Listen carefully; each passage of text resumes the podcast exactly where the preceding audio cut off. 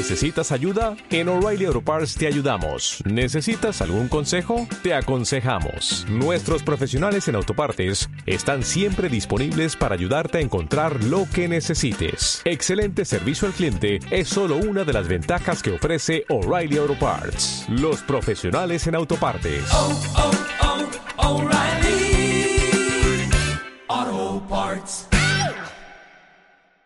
La iglesia se va a vestir de púrpura para decirnos que estamos en penitencia. Lamentablemente con este mundo tan consumista, tan materialista, tan hedonista en el que estamos viviendo, este tiempo litúrgico pasa desapercibido. Pero vale la pena detenerse. Vale la pena pedirle al Señor que nos ayude a vivir estas cuatro semanas de Adviento que nos preparan a vivir una de las fiestas más importantes del cristianismo. Y cuando digo cristianismo no solo me estoy refiriendo a la Iglesia Católica, ¿eh? porque el fundamento de la fe cristiana precisamente está en este misterio que vamos a contemplar dentro de pocas semanas, que es el nacimiento del Señor. La redención comenzó con la encarnación del Hijo de Dios. Al hijo, de Dios, al hacerse carne en el vientre de María, nuestra Madre, asumió toda nuestra naturaleza humana herida por el pecado. La hizo suya. Y este misterio de la encarnación del Señor nos recuerda cuánto nos ama Dios. Y nos recuerda cuán grande es la misericordia de Dios. Muchos cristianos seguimos creyendo que la obra de la cruz es la obra de la redención, pero aunque ahí culmina la obra, la obra de la redención comenzó en el vientre de María. Cuando el Hijo de Dios se hace hijo de hombre, cuando el Hijo de Dios asume toda nuestra naturaleza humana herida por el pecado, ahí comienza el Señor a salvarnos. Y ahí comienza a redimirnos. Por eso el autor de Hebreos, en el capítulo 10, los versos del 1 al 10 nos recuerda que todos los sacrificios del Antiguo Testamento solo eran una sombra del único sacrificio que Dios aceptó para la redención de los pecados, que fue el sacrificio de su Hijo. Y el autor de Hebreos pone en los labios de Jesús que se está encarnando estas palabras. El autor dice, al entrar al mundo, se está refiriendo a Jesús como hijo de hombre, porque como Dios existe desde toda la eternidad, dice, he aquí, oh Dios, que vengo a hacer tu voluntad. Sacrificios, holocaustos de animales no te agradaron, por eso me has formado un cuerpo. Y el autor dice que con este sacrificio queda anulado todos los sacrificios de la antigua alianza y que por este sacrificio somos redimidos de una vez y para siempre.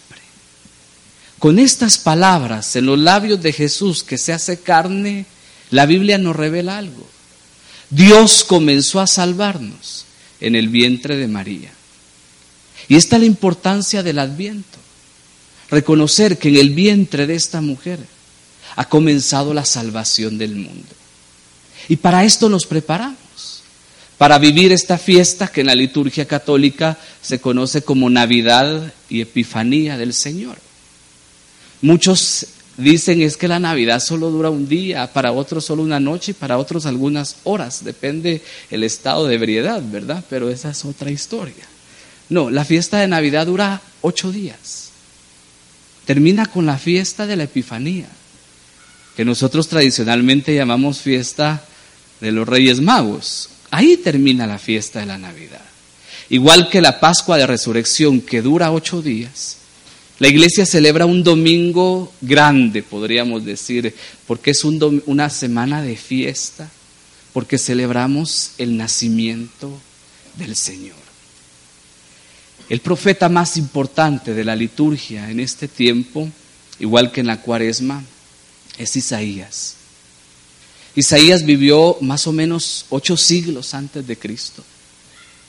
E Isaías dijo una palabra que para el pueblo de Israel se convirtió en una oración de espera que duró 400 años. En el capítulo 64, el verso 1 de Isaías, el profeta hizo esta oración y dijo, Señor, si rompieras los cielos y bajases ante tu faz, los montes se derretirían. Esta palabra, si abriera los cielos y bajases, y nosotros contempláramos tu rostro, fue la oración de esperanza de Israel que durante 400 años, cuando Roma los conquista, no escucharon la voz del Señor nunca. Esto le recordaba a Israel que cuando estuvo esclavizado 400 años en Egipto, tuvieron que esperar todo ese tiempo para que Dios volviera a hablarles. Y cuando se cumplió ese tiempo apareció Moisés como profeta y liberó al pueblo de la esclavitud egipcia. Luego 400 años antes de que apareciera el Bautista predicando en el desierto, Israel tampoco escuchó la voz del Señor durante todo ese tiempo. Fue un tiempo de silencio y de espera, en la esperanza de que un día vendría el Salvador a rescatarlos de esa opresión. Para nosotros el adviento es lo mismo. Él espera de Jesús que nace. Él espera de ese niño que viene a salvarnos y a liberarnos. El adviento es un tiempo y en ese tiempo nosotros meditamos tres cosas.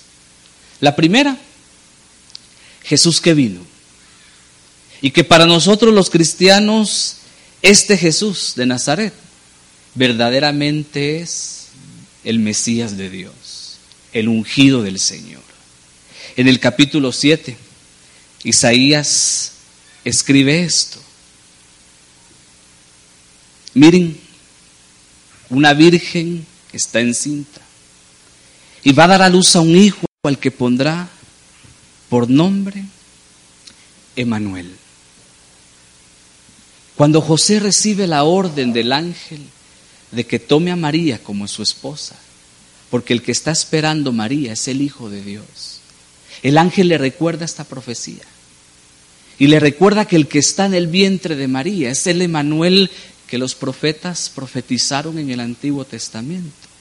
Este nombre que significa Dios con nosotros. El adviento es el recuerdo de Jesús que ya vino y que vino como el Mesías de Dios para salvarnos de la peor esclavitud que el ser humano puede vivir, que se llama pecado que una sociedad tan relativista como la que vivimos, aunque le llamemos pecado a lo que no es pecado y a lo que no es pecado, sí le llamemos pecado. Y le queramos poner nombres bonitos al pecado, debemos de recordar algo que Romanos nos enseñó, que es la carta de San Pablo cuando dice que la consecuencia del pecado es muerte. Así que aunque le pongamos nombres bonitos al pecado, y queramos justificar el pecado, que no se nos olvide nunca que el fruto del pecado siempre será la muerte. Cuando los judíos esperaban un Mesías redentor, ellos esperaban un libertador político, un libertador social y un libertador económico. Y por eso es que no aceptan el mesianismo de Jesús, porque resulta que aquel que dijo que era el Mesías terminó en una cruz que para la antigua ley, el que cuelga de un madero es un maldito. Así que si éste murió en la cruz como maldito, no podía ser el Mesías tan esperado. A los contemporáneos de Jesús se les olvidó que la mayor salvación y liberación que el Mesías traería era la salvación y la liberación de nuestros pecados. Así que el adviento nos ayuda a recordar que el Mesías ya vino, pero como es el Emanuel, el Dios con nosotros. El adviento también nos recuerda que Jesús viene a nosotros todos los días. Y viene desde nuestra fe católica de muchas maneras. Viene cuando la asamblea se reúne en el nombre de Jesús, porque Jesús prometió que donde dos o tres se reunieran en su nombre, Él iba a estar presente en medio de ellos. Así que cada vez que nos reunimos en nombre del Señor, el Señor está viniendo a nosotros en ese momento. Viene la liturgia, que para un cristiano católico es el acto de fe más grande que puede hacer, porque es como unir el cielo con la tierra. Es esa liturgia celeste de la que habla el Apocalipsis que se une con nuestra liturgia terrestre para celebrar al Dios verdadero que vive en medio de nosotros. Y en esa liturgia, aunque a veces nos cueste ver, porque son pecadores igual que nosotros, humanos igual que nosotros, Cristo se hace presente en el sacerdote. Por lo menos en ese momento en que el sacerdote celebra, la liturgia, la iglesia enseña que está actuando en persona de Cristo, en la persona de Cristo. En ese momento de la consagración, el sacerdote no dice una fórmula que él se inventó o que a la iglesia se le ocurrió en algún tiempo de la historia. El sacerdote vuelve a pronunciar las mismas palabras que Jesús pronunció hace dos mil años, la noche del jueves santo, antes de comenzar su pasión. Y por las palabras de Jesús y por el poder del Espíritu Santo, no por el sacerdote que celebra, el pan y el vino se convierten en el cuerpo y en la sangre del Señor que cuando leemos el Evangelio nos ponemos de pie porque es Jesús el que habla. O sea que Jesús viene a mí cada vez que leo su palabra. Es Jesús hablándome. Los padres de la iglesia decían que el que lee la Biblia también come del cuerpo de Cristo y bebe de la sangre de Cristo. Y el magisterio del Concilio Vaticano II dice que nosotros tenemos que venerar la Sagrada Escritura de la misma manera que veneramos la Sagrada Eucaristía. No el libro, ¿eh? porque no somos la religión del libro, sino la palabra que está en este libro. Y claro, ya lo dijimos, Jesús que viene a mí en cada comunión eucarística, donde me da su cuerpo, su sangre, su alma, junto con su divinidad. Jesús que está viniendo a nosotros todos los días. Y está viniendo como pan de vida eterna para asegurarnos precisamente la única vida que vale, que es la eterna. Y en esta eternidad, el adviento nos, nos pone frente a otra contemplación. Si nos pone a contemplar Jesús que vino, Jesús que viene, el adviento también me pone a contemplar a Jesús que vendrá. Jesús prometió, y lo rezamos en el credo, que vendría a juzgar a vivos y muertos. La escatología final, la parucía del Señor, el segundo advenimiento del Señor, que no tiene nada que ver con los milenaristas ni los apocalípticos, que a cada desgracia están profetizando que el fin del mundo ya viene. ¿verdad? Para algunos el 13 de noviembre se tenía que acabar el mundo y, ya vamos más del 13 de noviembre, ya estamos acá. Que el mundo se va a acabar un día, eso usted no se preocupe, claro que se va a acabar. Dios así lo dispuso. Esto va a pasar, ¿cuándo? No sabemos. Jesús dijo, ni yo que soy el Hijo del Hombre es el día ni la hora. Solo mi Padre que está en el cielo. Así que ni Jesús, que es el Hijo de Dios y es el Hijo del hombre, dijo cuándo. Que nadie me venga a dar fecha, hora y lugar, por favor, porque eso no pasa. Claro, me advirtió que habrían signos que tendría que interpretar cuando eso se acercara. Pero Jesús me dejó claro algo. Cuando esto venga, dijo el Señor, oiga la actitud que el Señor pide de un cristiano verdadero alcen sus ojos al cielo y alégrense, porque se acerca el día de su liberación. Así que ese advenimiento de Cristo en gloria Para un cristiano auténtico no es signo de miedo, sino de alegría. ¿Por qué? El libro del Apocalipsis lo enseña. Porque ese día será vencido todo mal. Será enjugada toda lágrima.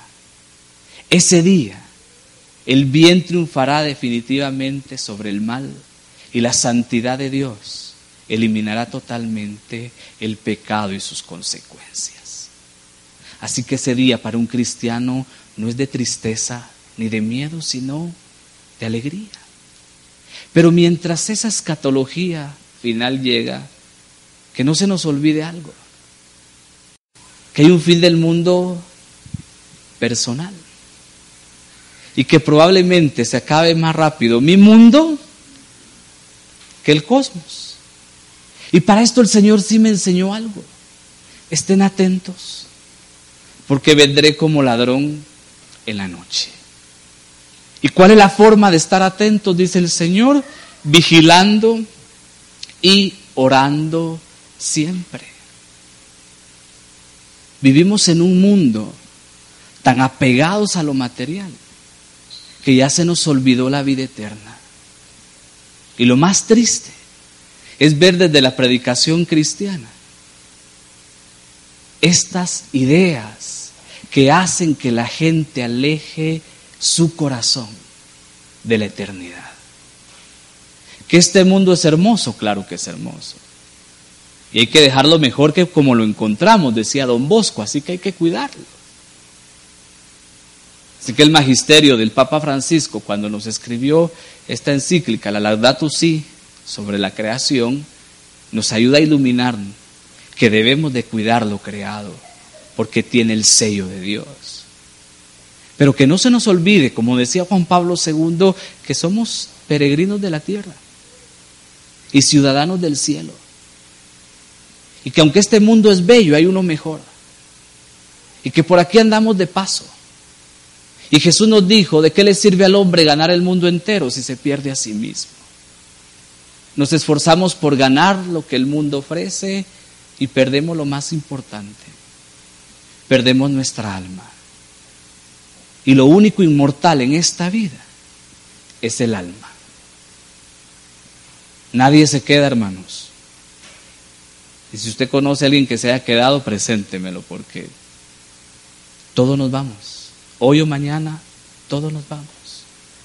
Y seamos creyentes o no seamos creyentes, nuestra alma es inmortal, es eterna y tendrá una eternidad para vivir. El adviento es también para contemplar lo sagrado de mi vida, lo santo de mi vida. Y a veces nos perdemos en cosas que al final no valen la pena. Y se nos pasa la vida, un año, otro año, otro año, y nos vamos desgastando y vamos perdiendo lo más sagrado que tenemos, que es nuestra alma. Hay devociones y prácticas muy bonitas y muy sencillas en la iglesia que nos pueden hacer detenernos para contemplar este tiempo. Y tal vez una sencilla y que ayudaría mucho a la familia es rezar la corona de Adviento. Por lo menos ese domingo de Adviento, tomarse un tiempo para rezar en familia, para compartir en familia, para orar en familia. Aunque el lunes sigamos otra vez la carrera del reloj. Pero por lo menos el día del Señor, porque para eso es el domingo, para el Señor. No es para el cine, no es para estas cosas, no es para el Señor. Para eso lo dejó el Señor. Podamos estar en comunión con Él y en comunión con los nuestros. Miren que si esta sociedad está perdiendo tanto, es porque hemos perdido no solo la comunión con Dios, con nosotros mismos, sino con los demás. El adviento nos puede ayudar a detenernos por un momento y a contemplar a Dios y a estar en comunión con nosotros mismos. La Navidad, aunque el año de la misericordia concluya hoy, nos recuerda también la misericordia del Señor. que ya comenzó con la encarnación, pero que se manifiesta de una manera grande. Al Dios hacerse hombre y haciéndose un niño indefenso, se pone en nuestras manos. Yo no sé si usted pudiera ponerse en las manos de alguien si lo hiciera.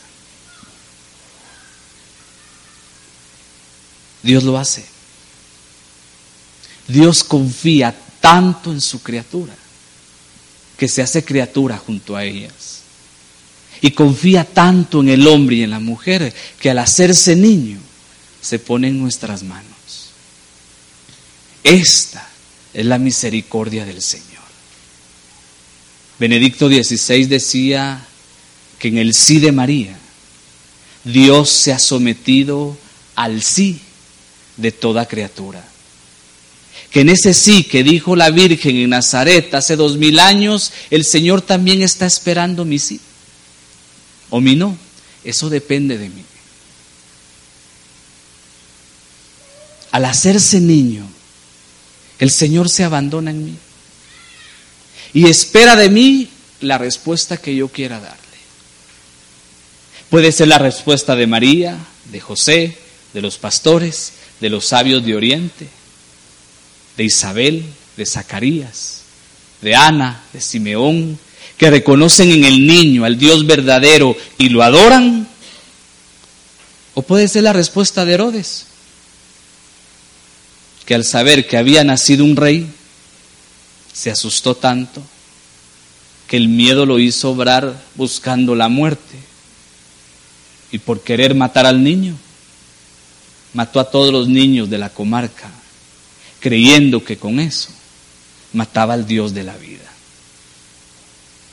Cuando pensamos en la Navidad comercial y nos dicen que todo tiene que ser bonito y alegre y entusiasta, no se nos olvide que en esa octava de Navidad hay un día de dolor y de sufrimiento, que en la liturgia católica se conoce como la fiesta de los santos inocentes.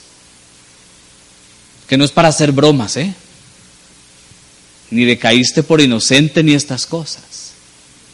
Es para venerar miles de niños que murieron porque Herodes quería matar a Jesús. Y en su afán de matarlo, asesinó miles de niños, creyendo que así mataba al Dios de la vida. Si en este tiempo que para el mundo tendría que ser perfecto según el mundo, viene el dolor, viene el sufrimiento, no se nos olvide que la Navidad también conlleva dolor y sufrimiento. Que no podemos ser tan egoístas, creyendo que si yo estoy bien, el mundo también.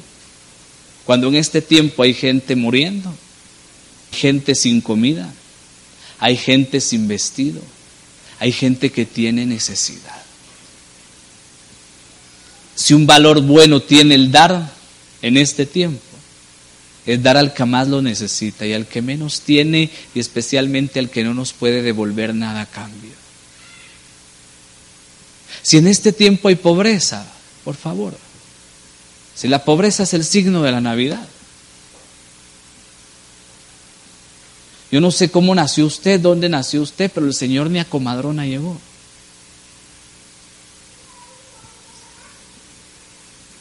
Pero ni a eso. Y nuestros belenes o nuestros nacimientos, por muy lindos que sean, no pasan de ser caricatura de lo que realmente fue. Mamás, papás, imagínense ver nacer a su hijo en una cueva de animales. Si usted ha estado en un establo, sabe de qué le estoy hablando. Ahí nació Jesús. Si usted le puso cuna y todas estas cositas, al Señor lo acostaron en un comedero de animales. Porque una pesebrera es eso, un comedero de animales. Así nació el Señor, pobre entre los pobres. Ese que hoy celebramos como Rey del universo, nació así y vino al mundo así.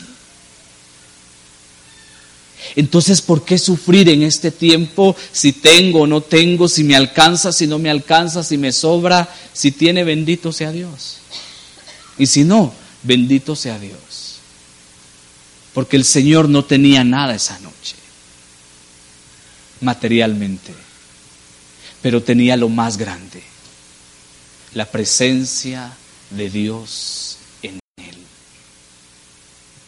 si usted contempla la familia de Nazaret en oración esa noche, va a contemplar cómo los cielos se abrieron sobre esa familia, cómo la gloria de Dios bajó sobre esa familia y cómo hasta los ángeles adoraron a Dios junto a ellos esa noche. Por eso aquel canto de noche de paz es eso realmente y eso debería de ser. Pero claro, si el centro no es Dios, y voy a mencionar cosas que no estoy diciendo que sean malas, sino que cuando se hacen nuestro centro se hacen malas. Pero si el centro es la comida, es el licor, es la gente, no espere paz, porque no va a tener paz. Si el centro es Dios, va a tener paz. Si el centro no es Dios, no va a haber paz. Si Dios está, como diría Teresa de Ávila, quien a Dios tiene, nada le falta, porque solo Dios basta. Es un tiempo de misericordia. Dios se pone en mis manos. Y Dios va a repetir esta obra 33 años después. Cuando sometido a Pilatos, porque Jesús le recuerda a Pilatos que él está ahí en la posición de poder que tiene, porque Dios quiso. Le va a recordar que si su padre quiere defenderlo, le mandaría una legión de ángeles y lo defendería. Se somete a la autoridad y no solo a la autoridad. Jesús se vuelve a poner en las manos del pueblo cuando Pilato lo presenta y pregunta, ¿a quién quieren? a Jesús o a Barrabás. Otra vez el Señor nos vuelve a preguntar, ¿a quién queremos? ¿Lo queremos a Él que es Rey de vida? ¿Lo queremos a Él que es luz y salvación? ¿O queremos la muerte? ¿Queremos la oscuridad y las tinieblas? Esto es decisión nuestra. Nosotros decidimos decirle sí o no al Señor. La Navidad y la Epifanía en la liturgia católica es tiempo de luz. Isaías, en el capítulo 9, los versos del 1 en adelante, dijo esto. El pueblo que andaba a oscuras vio una luz. A los que vivían en tierra de sombras, una luz brillante los cubrió. Por eso se acrecentó la alegría y se multiplicó el regocijo, porque se alegran en su presencia y se cobijan en su presencia.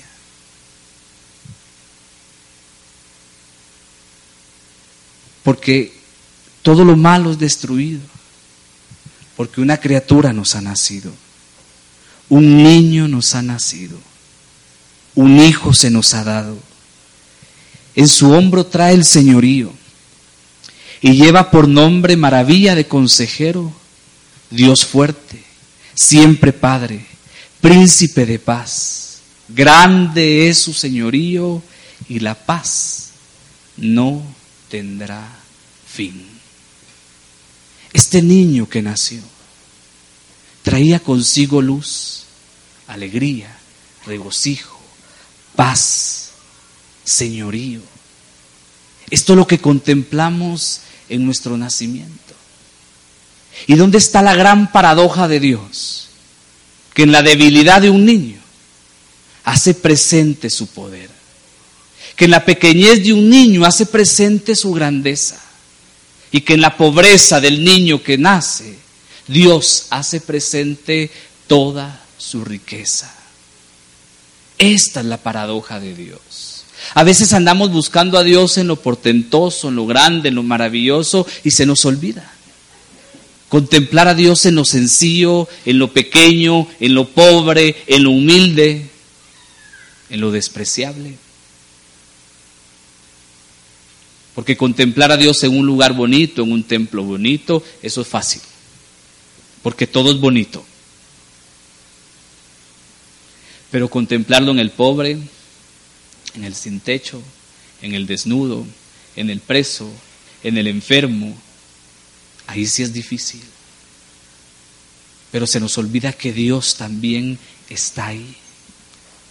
Y se nos olvida lo más importante. Jesús dijo que el juicio final iba a ser por misericordia. Porque tuve hambre, sed, desnudo, forastero. En el hospital, en la cárcel. Porque lo que hiciste con el más pequeño, conmigo lo hiciste. La Navidad también es para contemplar a Cristo en estos, en los desposeídos en los que no tienen nada. Mire que no trabaja, ese es otro tema. Que está así porque quiere, ese es otro tema. El tema del Evangelio es misericordia. Y la misericordia es mi pase al cielo. Por eso Juan de la Cruz decía, al atardecer de tu vida te van a juzgar solo por una cosa. ¿Cuánto amaste? Ese es el examen final. ¿Cuánto amamos? Un amor que en la teología paulina se convierte en caridad. Un amor que en la teología de Santiago son obras. Un amor que manifiesta nuestra fe en las cosas que hacemos. Para esto es el adviento. Para esto es la Navidad para que yo contemple a niño y contemplando al niño contemple la pequeñez de Dios que en su grandeza se ha puesto en mis manos y espera de mí un sí o un no. Soy libre. Soy libre de decirle sí o no al Señor. Soy libre de vivir este tiempo con Cristo, sin Cristo. Es mi libertad. Yo sé que hoy todo es mercadeo y publicidad. Entonces el espíritu de la Navidad y el espíritu de la Navidad, pues el espíritu de la Navidad es el espíritu de Cristo, hermanos. Y si no es el espíritu de Cristo el que está en su casa, le tengo una mala noticia. Ahí hay otro espíritu. Porque lo que está vacío siempre tiene que estar lleno. Y se llena de Dios o se llena del enemigo de nuestras almas. Así que no es el Espíritu de Dios el que está en mi casa y en mi familia. No espere paz. No espere alegría, no espere regocijo verdadero, espere otras cosas. Porque cuando Jesús habló de las obras del demonio las dejó claras. Vino a matar, a robar y a destruir. A eso vino el espíritu del mal, a quitarnos la vida, a robarnos lo que Dios nos ha dado y a destruir los dones que Dios ha puesto en nuestras manos. Si queremos vivir el espíritu de la Navidad, la respuesta es sencilla. Hay que vivir el espíritu de Cristo. Así que para esto es el adviento, para esto es este tiempo. Trate de hacer pequeños sacrificios, pequeños ofrecimientos. No deje que el mundo lo envuelva, no deje que las cosas llenen su corazón con pequeños sacrificios y ofrecimientos, por muy sencillos que sean. Podemos hacerle espacio al Espíritu de Dios en nosotros y dejar que a través de nosotros, el Dios que vive en nosotros, de alguna manera toque la vida de otros. Maravilla de consejero, Dios fuerte, siempre Padre, príncipe de paz, y la paz no tendrá fin. Mire, para ir terminando, porque se nos acabó el tiempo, yo no sé qué necesita usted hoy en su corazón, pero yo sí sé algo. Dios sigue haciendo milagros, Dios sigue obrando, Dios se sigue manifestando en el corazón de aquellos que lo dejan. Cuando nosotros nos dieron la primera reliquia, que es la de Santa María Goretti, hace unos tres años, más o menos cuatro, una pareja de esposos, amigos nuestros, su segundo bebé nació con Down. Yo sé muy poco y sabía muy, mucho menos en ese tiempo los problemas de corazón con los que nacen. Le descubren un problema de corazón a la niña. La tenían que operar lo más rápido que pudieran. Se la iban a llevar a Houston. Y cuando nosotros nos dijeron, yo quisiera orar con ellos antes de que la llevaran y llevé la reliquia de Santa María Goretti. Tendría unos seis meses. Y es imposible olvidar cómo la niña cuando vio la custodia se puso a balbucear, quería tocarla, quería agarrarla, como un niño que ve a alguien y que quiere estar con alguien. Terminamos la oración y como yo vi que la niña quería seguir tocando la custodia, se las dejé. Que la tuvieran las dos semanas antes del viaje. Al día siguiente me mandaron una foto, porque pasó algo. La niña dormía con la custodia, la agarraba y no la soltaba. Yo tengo la foto. Y así dormía, y así durmió todas esas noches, sin soltar la custodia. Llegaron a Houston, tenían que revisar otra vez antes de hacer la operación. Por lo menos el milagro de aquel día fue que la corrección que había que hacer con una operación quirúrgica ya estaba corregida. No tuvieron que operarla. De esto se trata la oración. Esto es lo que Dios quiere darnos. Y nos lo quiere dar de la forma más hermosa, gratuitamente, gratis. Porque me amó, se entregó por mí, dice San Pablo. Y si algo que hay que recordar en este tiempo de misericordia es esto, Dios nos ama por nosotros mismos y por Él mismo. Dios no me ama por lo que hago, por lo que dejo de hacer. Dios me ama por lo que soy. Y si contemplándome contemplo mis faltas, mis pecados y mis errores, está la gran noticia de este tiempo de misericordia. Así me ama el Señor, como soy, con lo que soy y con lo que tengo.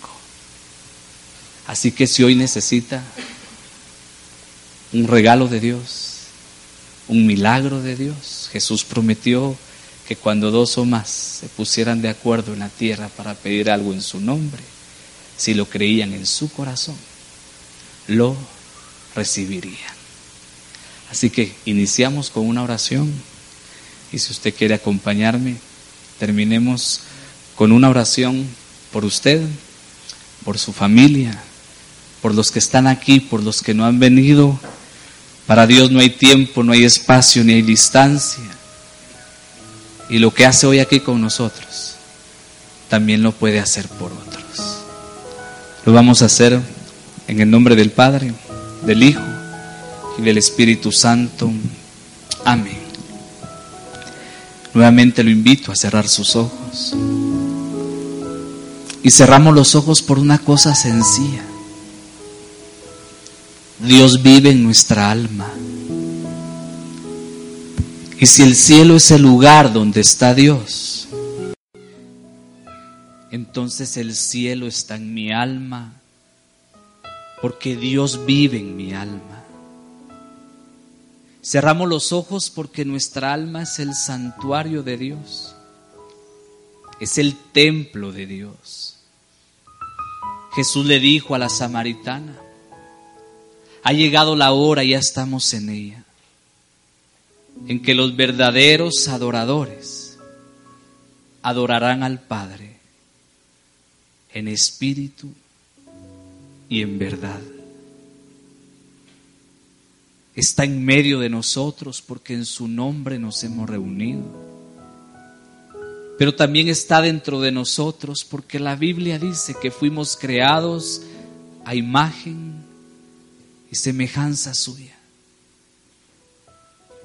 Por eso yo le invito en este momento. Hable con Dios. Si no sabe cómo hacerlo, si no está acostumbrado, si no sabe qué decir, no se preocupe. Él es padre,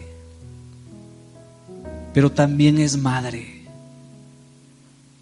Y así como una madre entiende los silencios de sus hijos, entiende los llantos y el balbuceo de un hijo, así nuestro Dios que es madre también nos entiende. Solo disponga su corazón. Y Jesús, que nos enseñó que Dios es un Padre bueno que sabe darle cosas buenas a sus hijos, también nos enseñó que para recibir hay que pedir, que para encontrar hay que buscar, y que para que se abra la puerta hay que tocar. Pídale al Señor.